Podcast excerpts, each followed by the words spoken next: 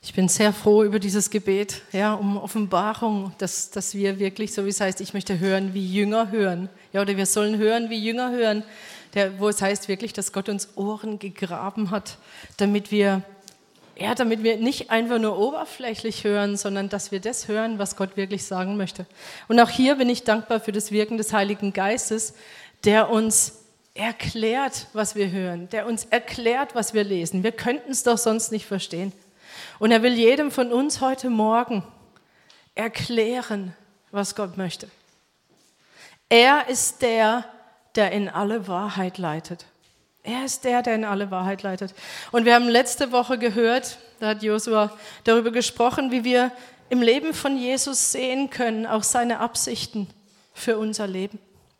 Er hat Jesus, Jesus ist der Gesalbte, das ist sein Name. Messias, Christus heißt der Gesalbte.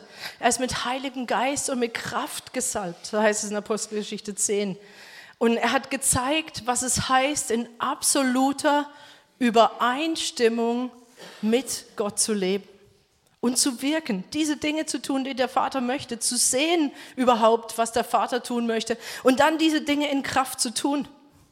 Und wir haben letzte Woche auch gehört, dass es unsere Bestimmung ist, dass auch wir gezeugt werden vom Heiligen Geist zu neuem Leben, dass wir Leben haben und dass wir dann erfüllt sind vom Heiligen Geist, im Geist leben, erfüllt vom Heiligen Geist leben und geführt, geleitet von ihm unser Leben leben, nämlich so, wie es Gott möchte. Und ich möchte heute nochmal Grundlagen legen. Ich hatte dann den Eindruck, dass ich nochmal darüber reden soll, über diese Anfänge mit dem Heiligen Geist. Nämlich, wie komme ich denn dazu, gezeugt zu werden und erfüllt zu werden mit dem Heiligen Geist? Und das nennt man gemeinhin auch die Taufe in Heiligen Geist oder die Geistestaufe. Und darüber möchte ich heute sprechen. Warum sollte ich hier darüber sprechen? Ich habe erst ein bisschen gezögert, habe gedacht, das machen wir normalerweise in Glaubenskursen, weil das eine der ersten Dinge sind, über die wir normalerweise sprechen, wenn jemand zum Glauben kommt.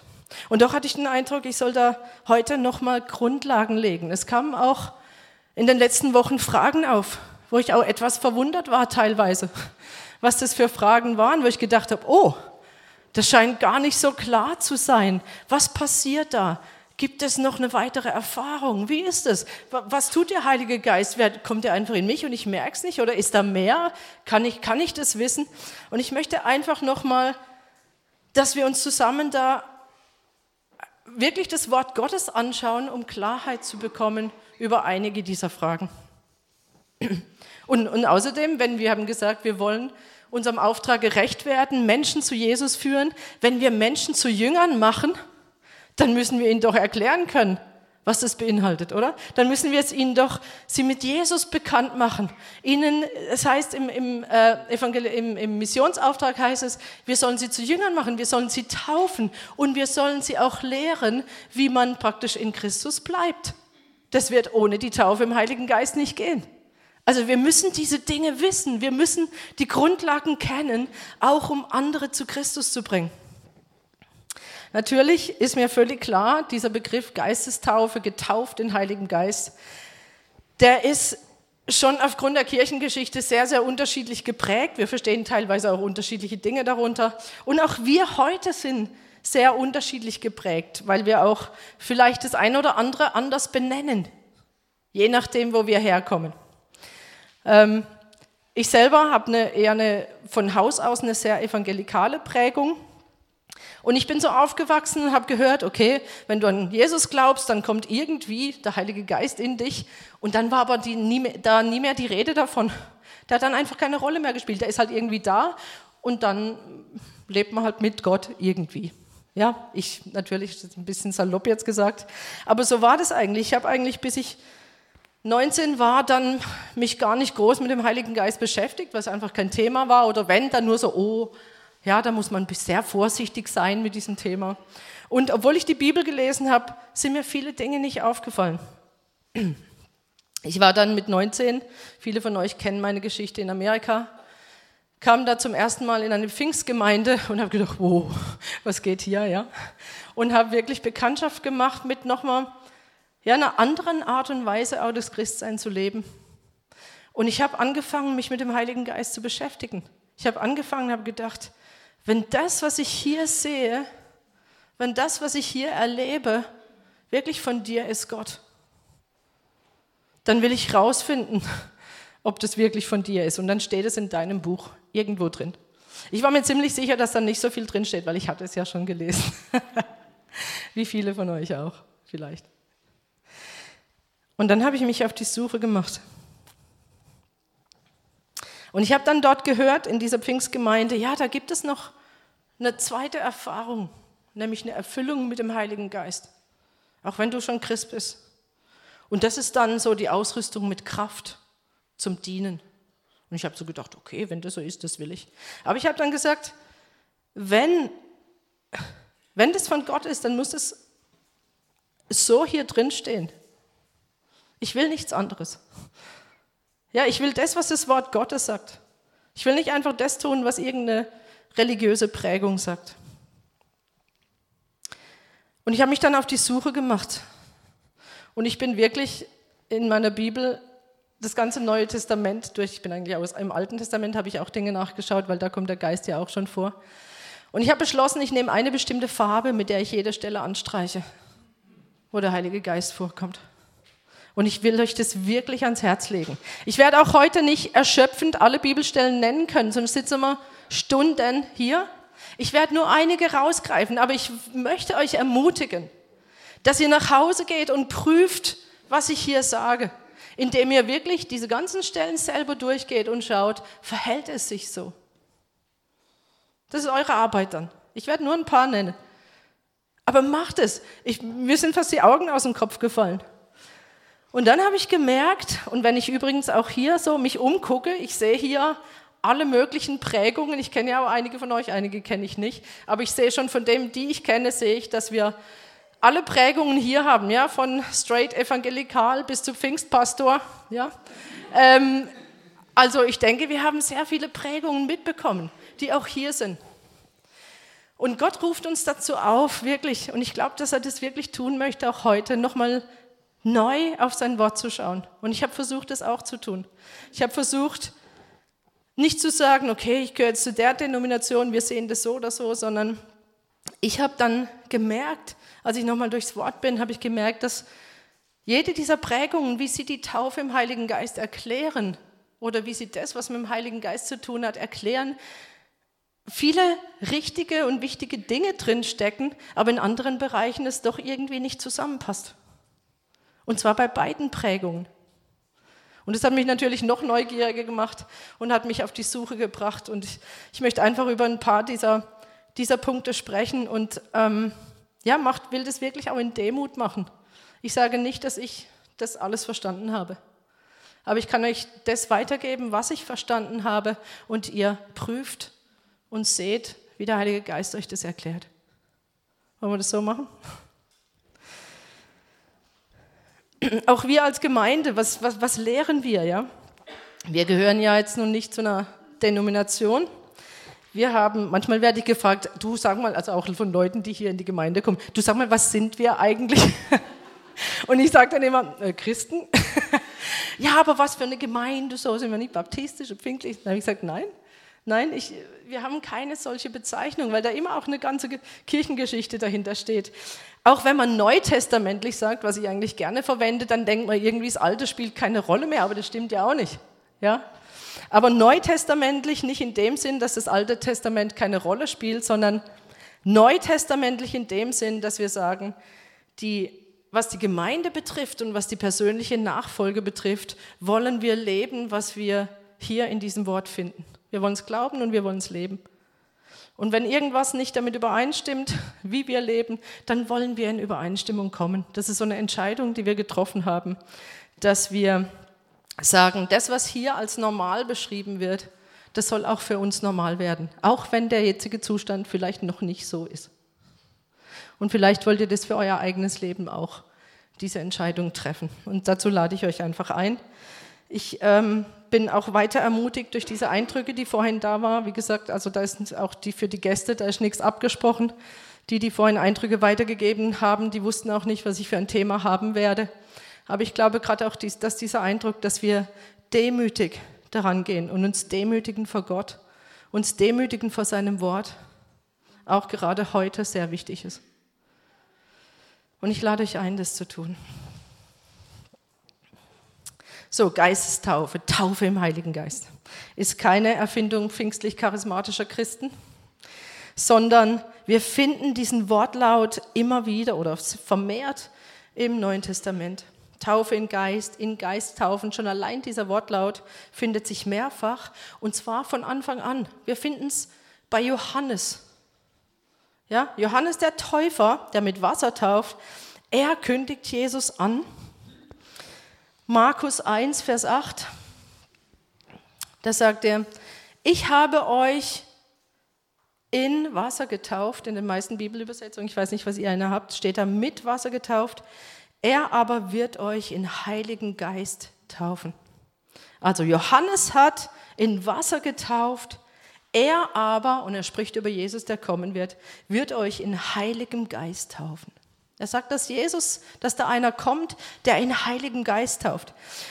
Ähm, hier, hier fängt schon an mit diesen Bezeichnungen in, ja, die Präposition, die wir eigentlich im Grundtext finden, ist in.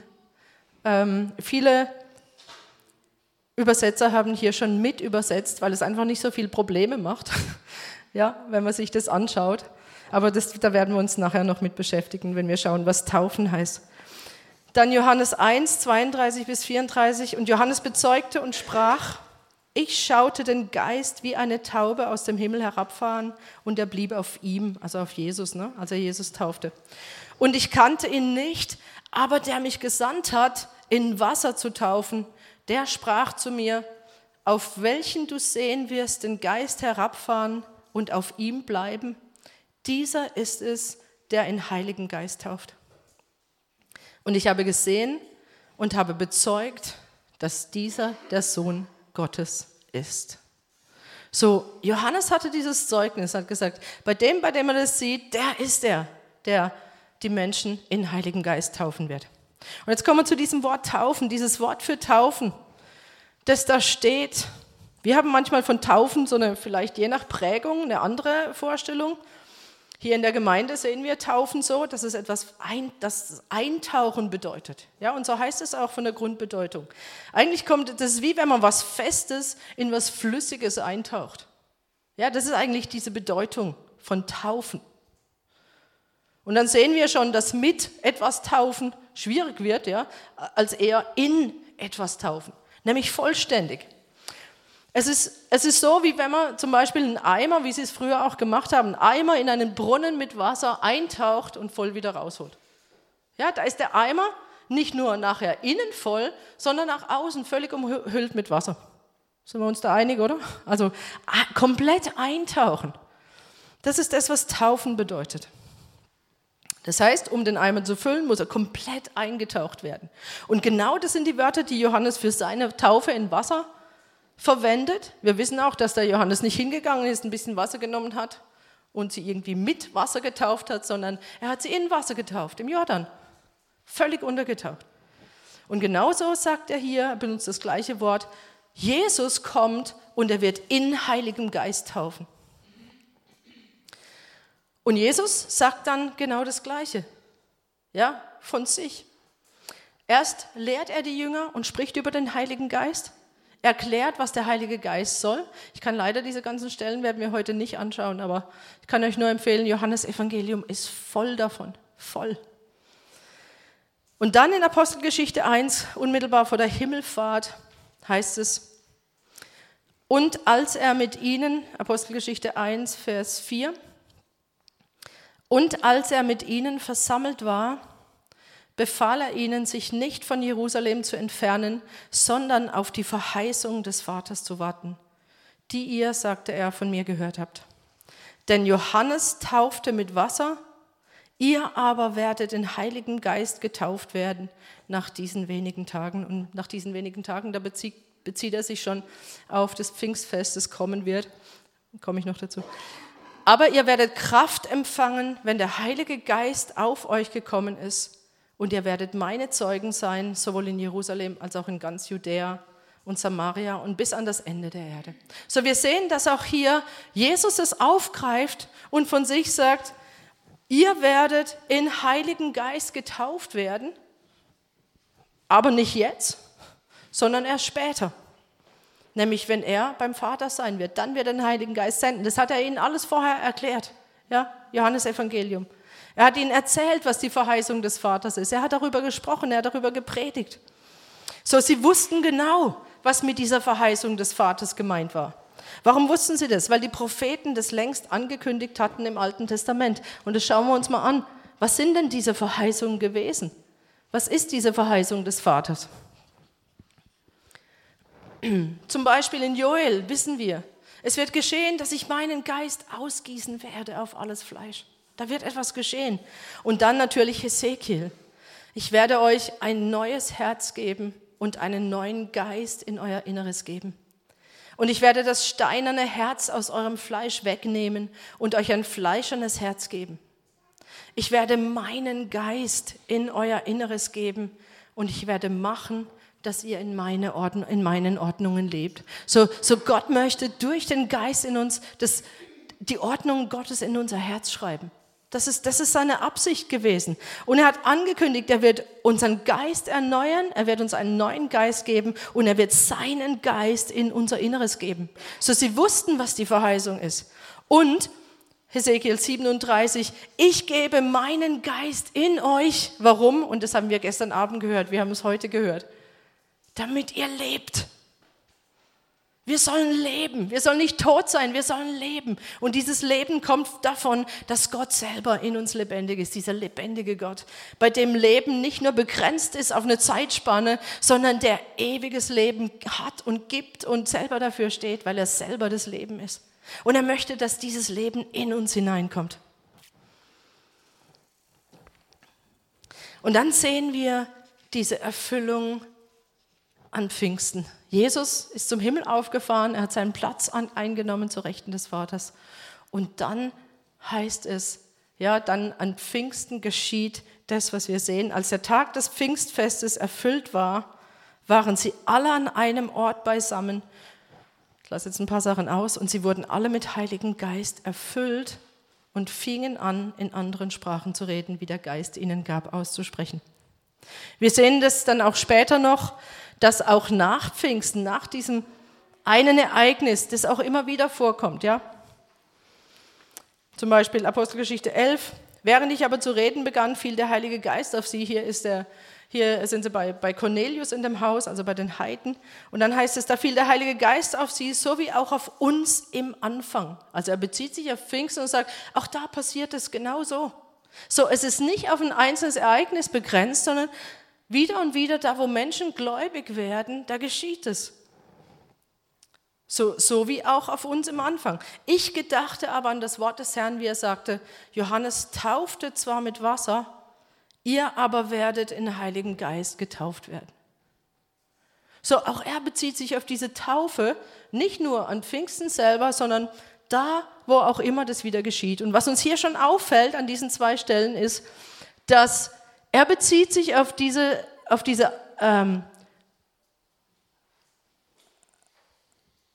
auf dieses Wort des Herrn, ja, ihr werdet getauft werden. Und dann drückt er so aus, der Heilige Geist fiel auf sie. Oder an Pfingsten hören wir, sie wurden mit Heiligem Geist erfüllt. Offensichtlich ist es die gleiche Erfahrung. Würdet ihr soweit mitgehen? Ja, erfüllt werden mit dem Heiligen Geist, getauft werden in Heiligen Geist, der Heilige Geist fällt auf sie, ist offensichtlich die gleiche Erfahrung. So lesen wir das hier. Und was wir auch sehen, ist, dass es Jesus ist, der in Heiligen Geist tauft. Das werdet ihr auch immer wieder bei den Stellen sehen. Es wird sich bezogen auf Jesus, der in Heiligen Geist tauft. Johannes hat in Wasser getauft, aber es ist Jesus, der in Heiligen Geist tauft. Wir taufen in Wasser. Wir haben den Auftrag, Jünger in Wasser zu, also die, die gläubig werden, in Wasser zu taufen. Das machen wir. Deswegen sagen wir auch, wir taufen dich. Ja, wir taufen. Wir können niemanden in Heiligen Geist taufen. Das können wir nicht. Das macht Jesus.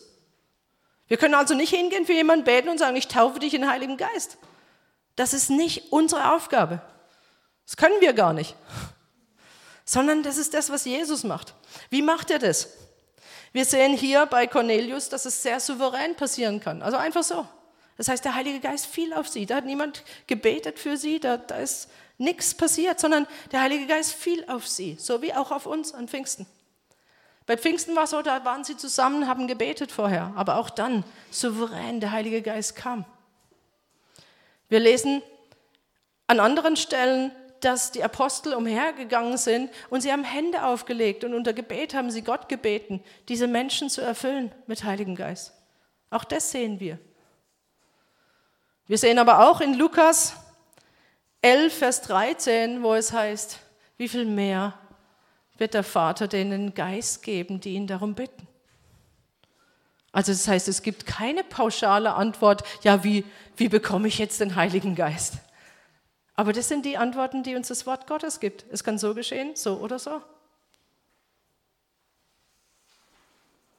Und für uns, wenn wir, wenn wir sagen, ja, aber ich, ich hätte jetzt gerne einen Heiligen Geist, dann muss ich nicht auf einen Apostel warten, der mir Hände auflegt oder auf jemand anderen.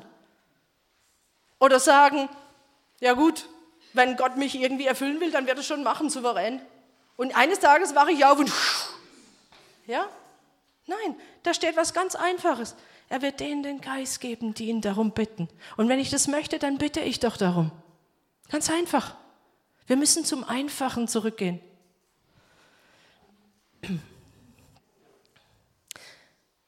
Wer wird, wer wird getauft? Wer kann überhaupt in den Heiligen Geist getauft werden? Muss ich dazu erstmal eine Weile Christ sein? Muss ich ja, mich bewähren? Manche meinen das. Aber das ist nicht so, das gehört zu den Anfängen, nämlich diejenigen, die zu Gott umkehren und an Christus glauben. Hier heißt es bei, in der ganz frühen Apostelgeschichte, die, die die Predigt hören, also die Jünger wurden erfüllt an Pfingsten und, und der Petrus hat dann gepredigt.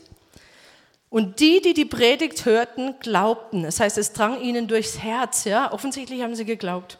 Und sie fragten, was sollen wir tun? Das fragst du nur, wenn du denkst, das ist, das ist richtig. Und dann antwortet Petrus und sagt, tut Buße und jeder von euch lasse sich taufen auf den Namen Jesu Christi zur Vergebung eurer Sünden. Und ihr werdet die Gabe des Heiligen Geistes empfangen. Denn euch gilt die Verheißung. Hier ist sie wieder, die Verheißung. Ja, die Verheißung des Vaters. Und euren Kindern und allen, die in der Ferne sind, so viele der Herr unser Gott hinzurufen wird. Und eigentlich müsste der Petrus hier schon gewusst haben, dass es nicht nur für die Juden war, sondern dass es für die ganze Welt gilt. So, was haben wir hier? Hier haben wir eigentlich alle Elemente, die dazugehören, wenn wir gläubig werden. Die, die, die, die nennt der Petrus hier schon. Und nämlich Buße, Glauben, dann kommt die Taufen in Wasser ja, zur Vergebung der Sünden und die Gabe des Heiligen Geistes. Ich glaube, dass diese vier Dinge integraler Bestandteil sind von dem, was normal ist, wenn jemand gläubig wird. Buße, Glaube an Christus, Wassertaufe, Geistestaufe. Auch diejenigen, die am Freitag zu diesem Infoabend für Gemeinde kommen, das werden wir sagen, das sind die grundsätzlichen Bestandteile, die dazugehören, wenn jemand gläubig wird. Das ist normal. Ähm, ich finde, es ist vielleicht nur ein, Rand, eine, ja, ein Randhinweis, aber mich hat es so begeistert, dass ich es euch trotzdem weitergeben will. Wir haben gehört, Leben kommt durch den Heiligen Geist. Nur dann gibt es Leben, stimmt's?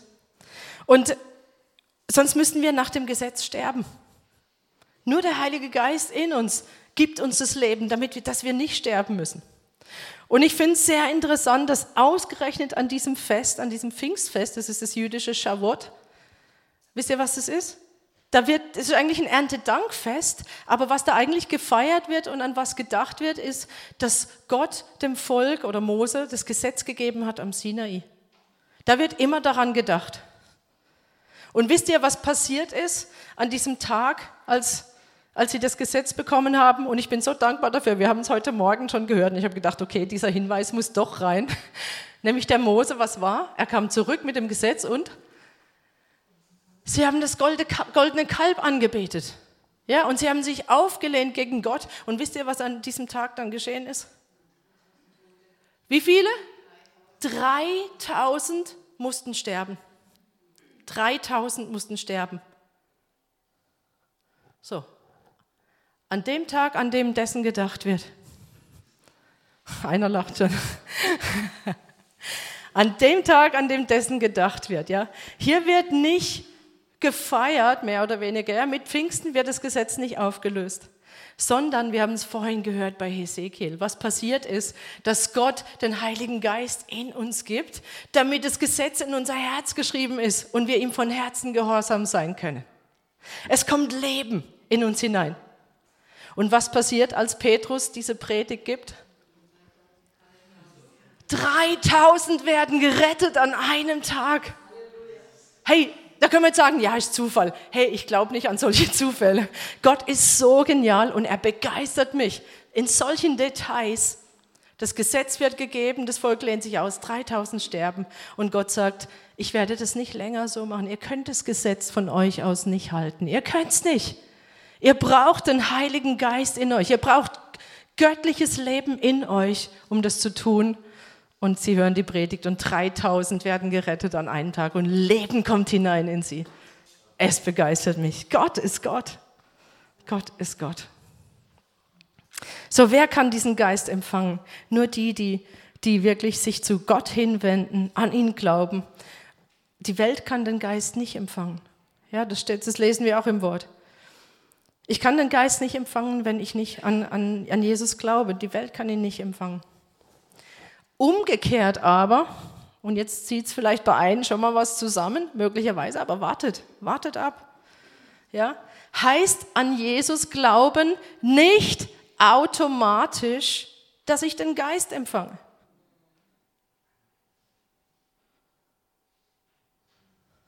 Das wurde aber jahrhundertelang teilweise geredet, äh, gepredigt, ja? Im Sinne von, du musst ja an Jesus glauben und dann irgendwie schon der Heilige Geist in dir.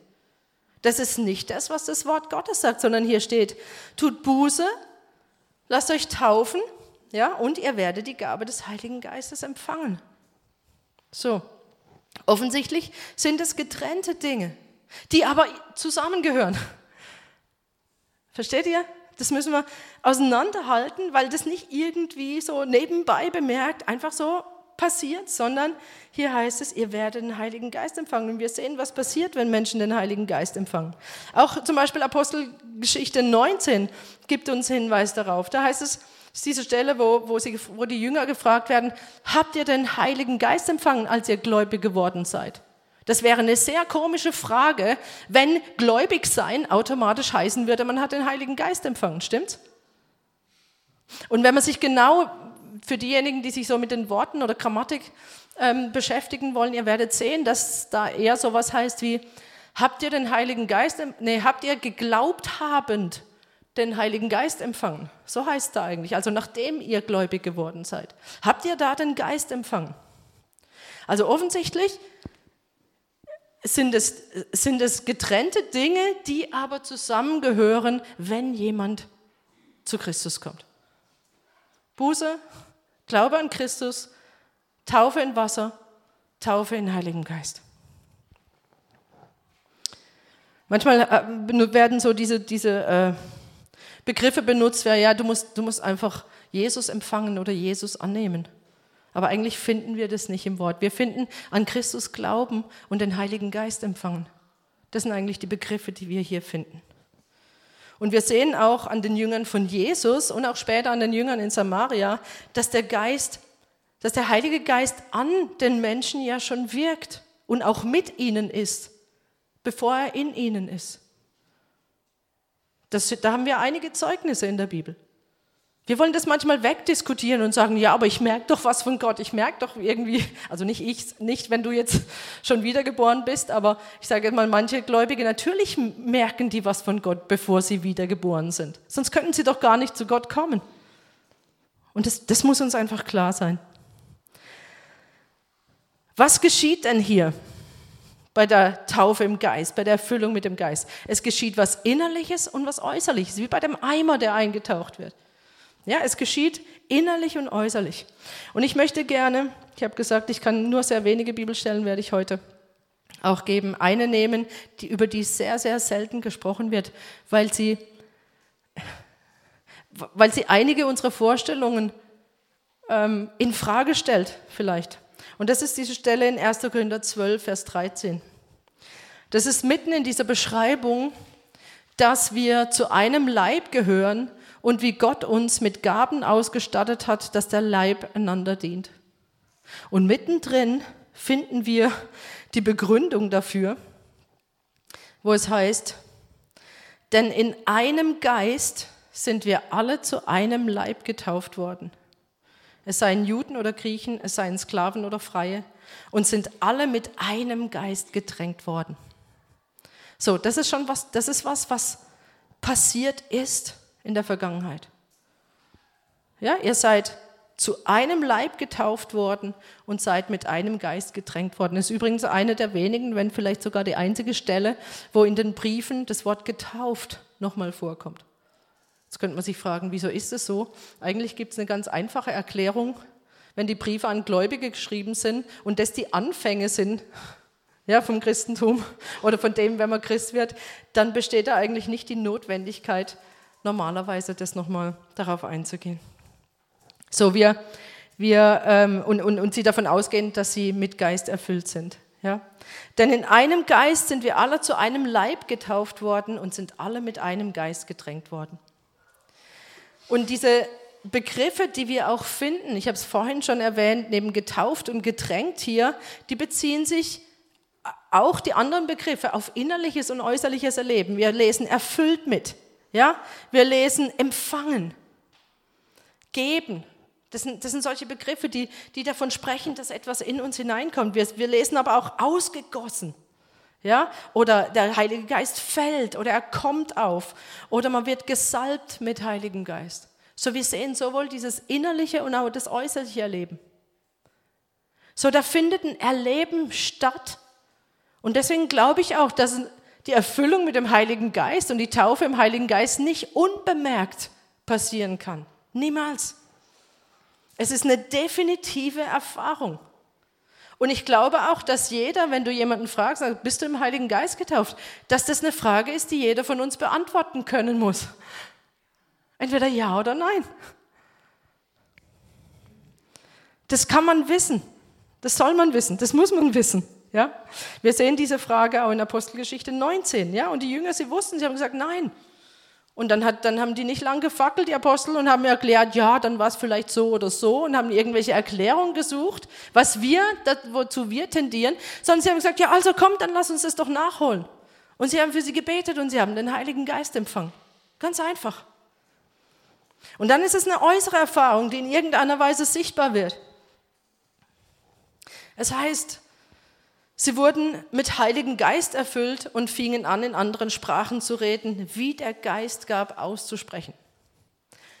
An anderer Stelle heißt es, ähm, der, Pet der Petrus sagt, das ist das, was, was ähm, schon vorausgesagt wurde, was ihr hier seht und hört. Offensichtlich gab es da was zu sehen und was zu hören, wenn als Menschen erfüllt wurden mit dem Heiligen Geist sind diese äußeren Zeichen sind sehr, sehr oft, wenn man mal die ganzen Stellen durchgeht, sind sehr oft sprachliche Äußerungen, ja? unerwartete sprachliche Äußerungen. Es geht nach draußen, reden in Sprachen, also in Sprachen, die einem selber unbekannt sind. Das können menschliche Sprachen sein, das können geistgewirkte Sprachen sein. Ja? In ein, an einer Stelle heißt es Sprachen der Engel. Es kann auch eine nichtmenschliche Sprache sein. Prophetisch haben sie geredet. Das heißt, und sie weissagten, sie wurden erfüllt und sie weissagten. Es kann lauter Lobpreis äh, hören wir und sie priesen Gott. Ja? Oder sie redeten das Wort Gottes mit Freimütigkeit. Also wir haben sehr, sehr oft auf jeden Fall irgendeine Form von Äußerung. Was wir nie haben, ist, dass die vom Heiligen Geist erfüllt waren und man hat nichts gemerkt.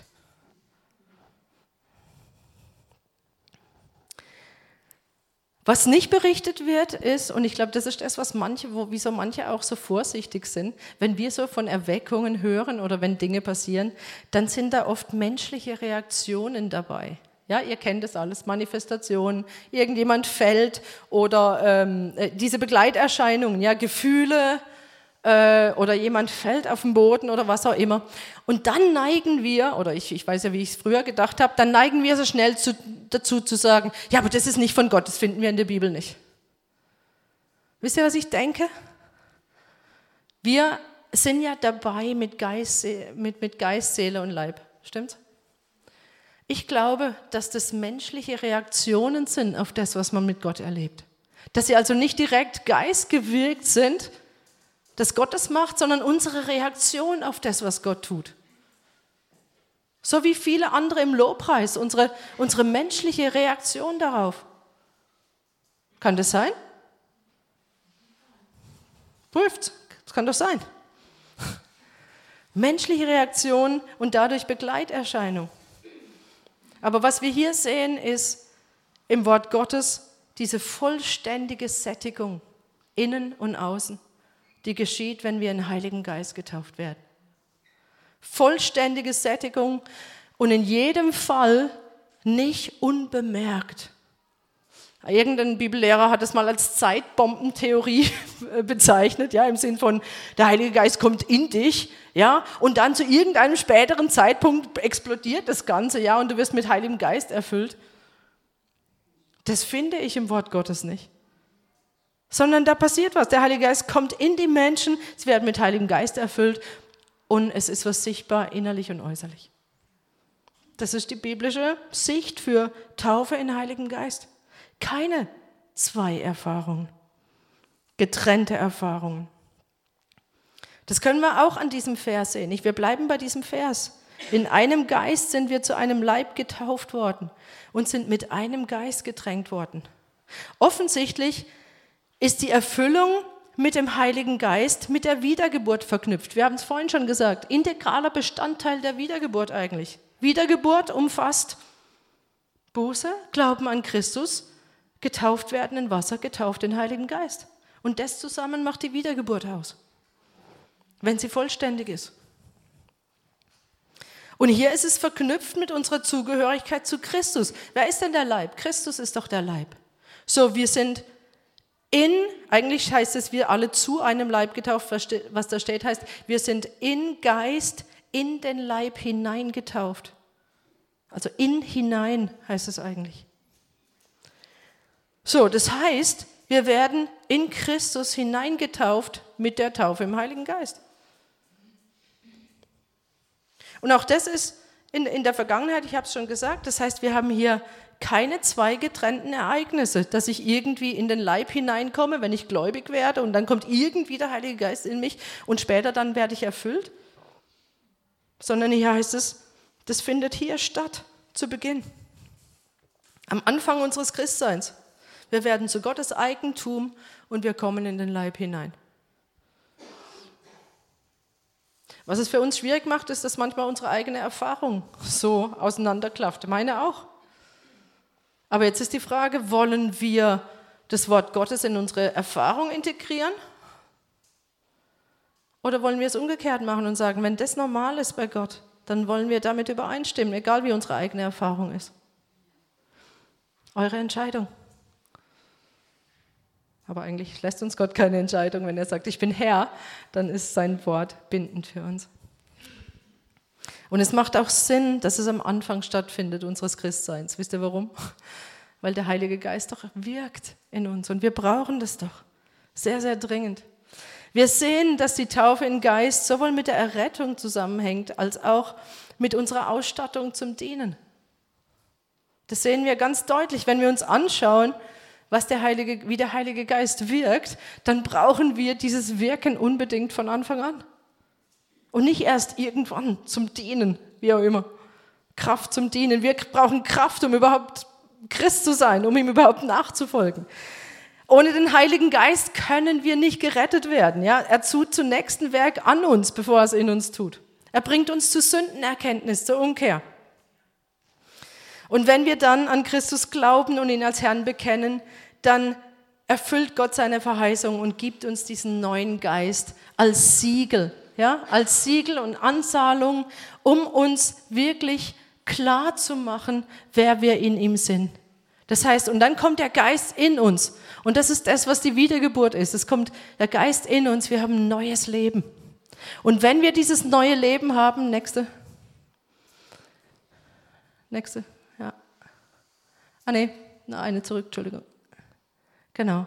Dann kommt der Geist selber, Gott selber, Salbung und Kraft, um, um, um in uns zu wohnen. Und Jesus hat gesagt, ich komme zu euch. Ja, und das ist genau das, was hier geschieht. Und ich bleibe bei euch bis ans Ende der Tage. Ja? So, das ist das, was, was wir hier sehen. Und dann fängt er an, in uns zu wirken. Er zeigt uns den Vater und den Sohn. Er zeigt uns, dass wir geliebt sind. Ja, die ganze Annahme. Alles, all das sehen wir dann weil der Heilige Geist uns das zeigt. Er gibt uns Gewissheit, dass wir Gottes Kinder sind. Deshalb, wenn der Heilige Geist in dir ist, du wirst sagen können, hey, bist du errettet? Dann kannst du sagen, ja. Woher weißt du das? Der Heilige Geist in mir gibt Zeugnis meinem Geist, dass ich Sohn und Tochter Gottes bin. Ich kann das wissen, ich muss das wissen. Und wenn du es nicht weißt, dann lass es nicht stehen, dann komm nachher und wir, wir sprechen darüber. Das soll, jeder von euch soll wissen. Und der Geist in uns ist auch die Voraussetzung, dass wir überhaupt ein Leben führen können, das Gott gefällt. Das ist dieser ganze Bereich der Heiligung. Ja? Er ist unser Beistand. Er verändert uns. Wir können das doch gar nicht von uns aus. Heiligung ist niemals aus eigener Kraft möglich. Überwinden von Sünde niemals aus eigener Kraft. Und jeder von uns, der das versucht hat, seid mal ehrlich, kläglich gescheitert, oder? Kläglich. Entweder führt es zu Stolz und Überheblichkeit, zu Religiosität, Selbstzufriedenheit, wenn man es selber probiert, oder auf der anderen Seite zu Frustration und Verzweiflung. Weil ich denke, oh, ich pack's einfach nicht, ja, ich pack's einfach nicht, ja, okay. Nee, kannst du auch nicht. Wir brauchen dieses Durchdrängtsein vom Heiligen Geist. Wir brauchen dieses Erfülltsein vom Heiligen Geist, um um überhaupt so zu leben, wie es Gott gefällt. Und, und Gott hat auch nichts anderes gedacht. Er hat doch gesagt, ja, dafür ist doch da. Dann nimm's doch, dafür ist es doch da. Und der Heilige Geist sorgt auch dafür, dass wir, dass wir das Zukünftige schmecken können. Dass wir einen Geschmack bekommen auf die zukünftige Welt, dass wir einen Blick bekommen für das Übernatürliche. Dass wir es wissen können, was uns erwartet. Dass wir ihn überhaupt anbeten können auf die Art und Weise, wie es ihm gefällt, dass wir beten können. Er gibt uns die Möglichkeit, Geheimnisse mit ihm zu sprechen in dieser unbekannten Sprache. So, wir haben einen Geschmack des Übernatürlichen. Und es gilt für jeden, der zu Christus gehört, für jeden, in dem der Geist lebt, weil es heißt, der Geist redet durch uns. Auch hier weiß ich, sind sehr unterschiedliche Prägungen da, aber ich sage das nochmal. Das ist das, was zu diesem Erbe gehört. Das ist das, was dazu gehört, wenn der Heilige Geist in dir lebt, dass du in dieser Sprache mit Gott sprechen kannst.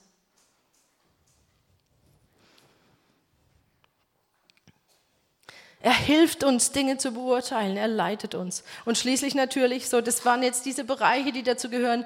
Wie, wie führen wir unsere, Na wie leben wir in Nachfolge? Und dann auch noch dieser ganze Bereich Ausstattung zu dienen in Kraft. Kraft aus der Höhe heißt es. Ihr werdet angetan, begleitet mit Kraft aus der Höhe.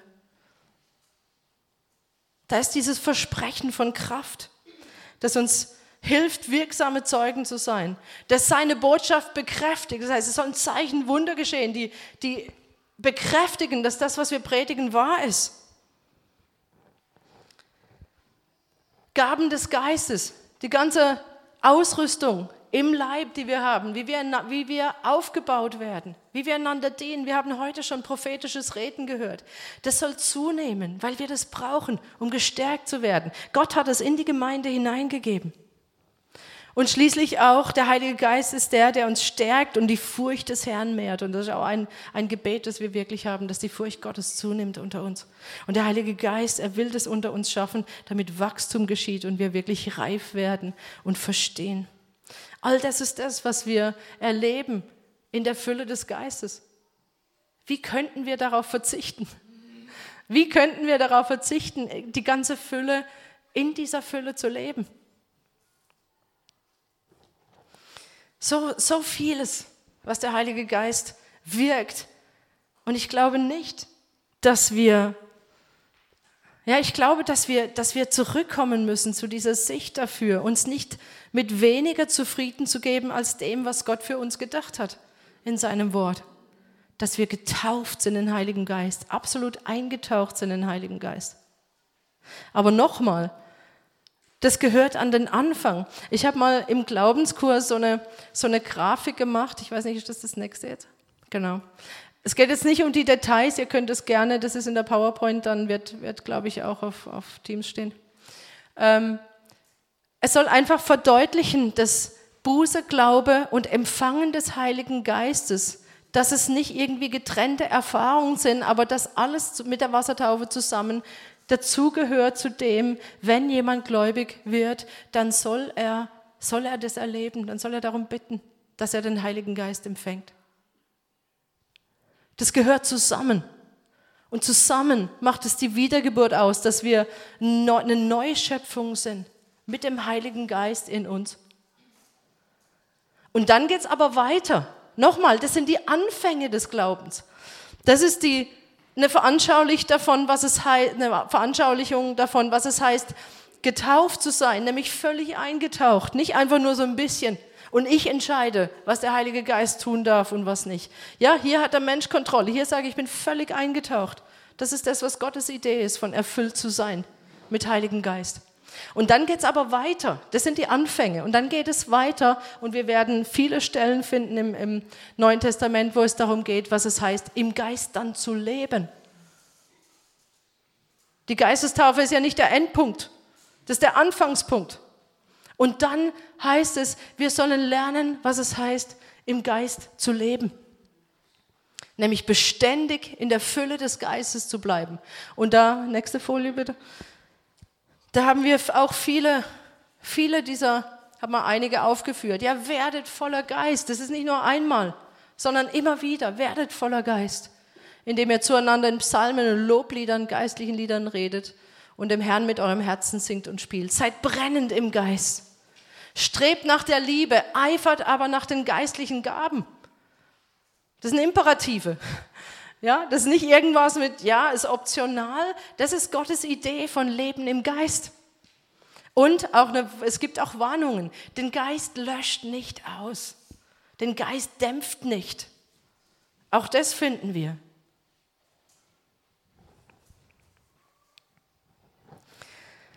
So, was machen wir jetzt damit? Ich will euch einfach ermutigen, zu prüfen. Wirklich das zu machen. Nicht nur, die, nicht nur diese Stellen, die wir jetzt angeschaut haben, sondern wirklich zu schauen, was steht im Wort Gottes. Auch gerade vielleicht, wenn du eine andere Prägung hast. Ich will nochmal auf diese zwei Extreme hinweisen. Einerseits zu sagen, ich habe irgendwie den Geist, aber es macht sich nicht bemerkbar. Daran glaube ich nicht. Da gibt mir die Bibel ein anderes Zeugnis. Das, das wird merkbar. Ja? Wenn jemand erfüllt ist und getauft ist in Heiligen Geist, dann wird es spürbar.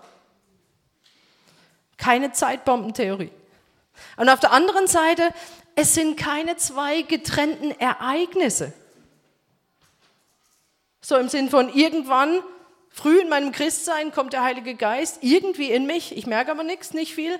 Und dann später erlebe ich die Erfüllung, es ist ein extra Ereignis, wo der Heilige Geist auf mich kommt mit Kraft. Das ist nicht die biblische Version davon, sondern Gott, wenn er in Heiligen Geist kommt, äh, tauft, dann gibt er alles, was es braucht von dem, was wir jetzt gelesen haben. Die Frage ist allerdings, empfange ich? Und ich glaube, da ist oft bei uns der Punkt, wieso unsere Erfahrungen so unterschiedlich sind. Sind wir bereit, alles zu empfangen, was dem Wort Gottes entspricht, was die Taufe im Geist angeht? Und wenn du dazu bereit bist, du wirst es erleben. Du wirst es erleben. Aber nicht, weil Gott nochmal irgendwie was extra tut, sondern er gibt den Geist. Er tauft in Heiligen Geist und wir sind die, die empfangen. So prüf, ich lade dich ein, das wirklich zu prüfen. Es ist nicht einfach nur eine nette Zusatzerfahrung. Wir brauchen es so unbedingt, dass wir im Geist leben, dass wir vom Heiligen Geist erfüllt sind. Die Taufe im Heiligen Geist befähigt die Menschen, ihren Platz einzunehmen in der Nachfolge und auch in der Gemeinde. Und in der Gemeinde ist Leben, wenn das Leben in jedem Einzelnen von uns pulsiert. Wenn dieses Leben da ist. Und ich, ich, war so glücklich darüber. Gestern Abend beim Lobpreisabend, das waren einige Eindrücke von diesem lebendigen Wasser.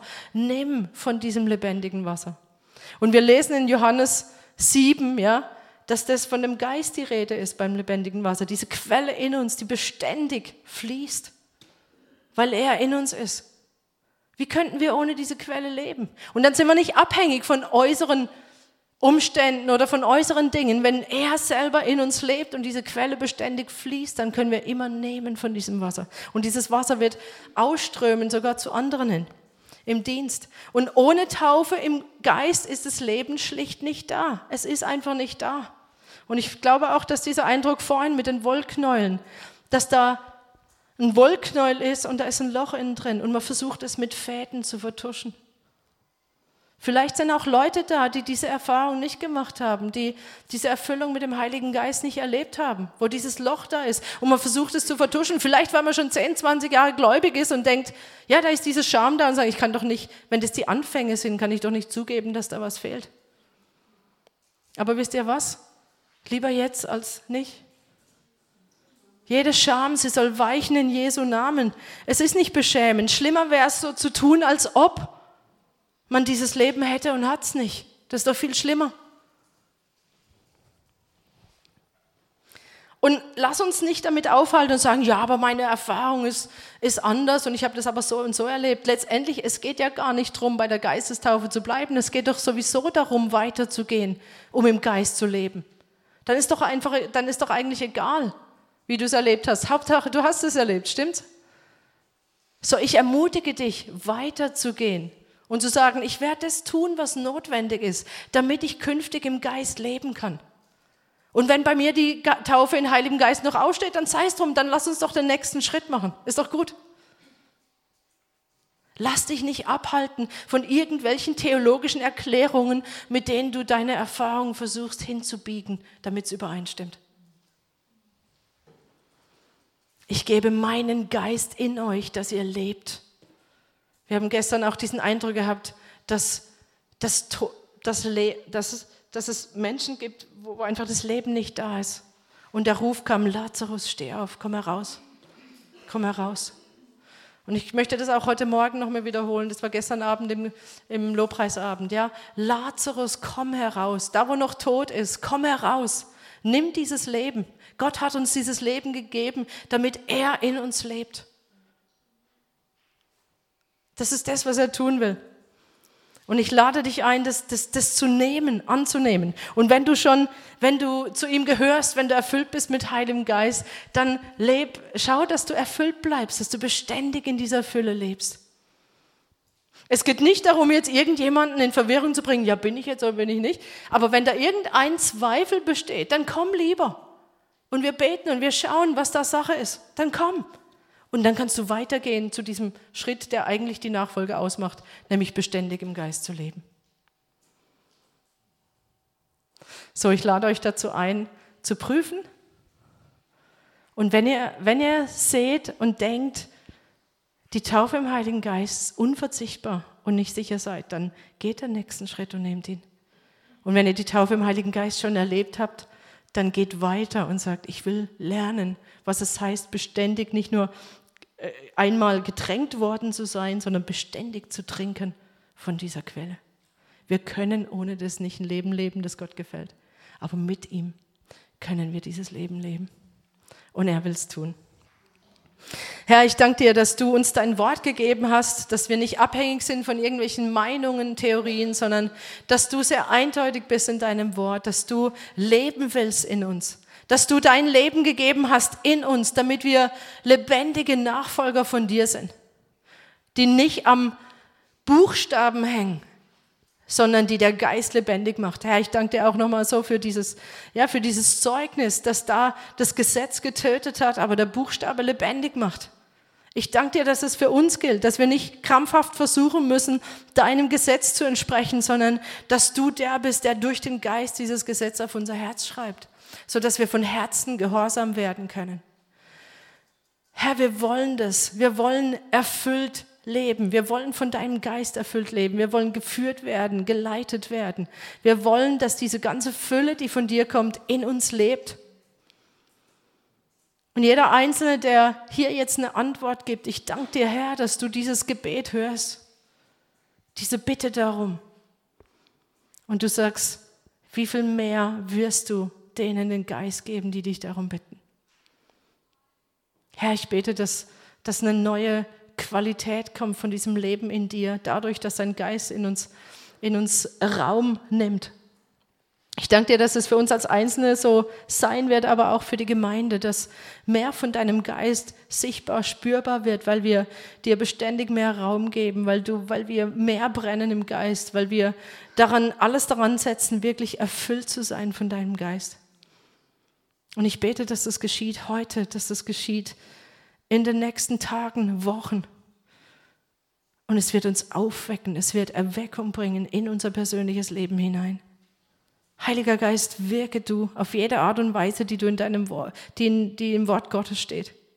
Ich bete das für uns, dass tatsächlich mehr, dass wir mehr davon sehen, dass wir mehr davon erleben, dass wir erleben, was es heißt, im Geist zu leben. Und ich bete jetzt aber auch für die, die, die diesen Schritt nicht erlebt haben oder wo das vielleicht gefehlt hat, auch bei der Bekehrung, auch immer, dass wir dass wir einfach den weiteren Schritt gehen, uns nicht damit äh, aufhalten, sondern dass wir es machen wie die Apostel und einfach sagen, okay, komm, dann lass uns beten. Und wir wollen, dass, dass wirklich jeder wirklich in dieses Leben hineinkommt, das du für uns in deinem Wort ähm, gedacht hast. Und so bete ich jetzt, dass du Herzen bewegst, Heiliger Geist, dass du lehrst, dass du Dinge aufzeigst, dass wir mit dir in Übereinstimmung kommen. Halleluja. In deinen Namen, Jesus. Amen.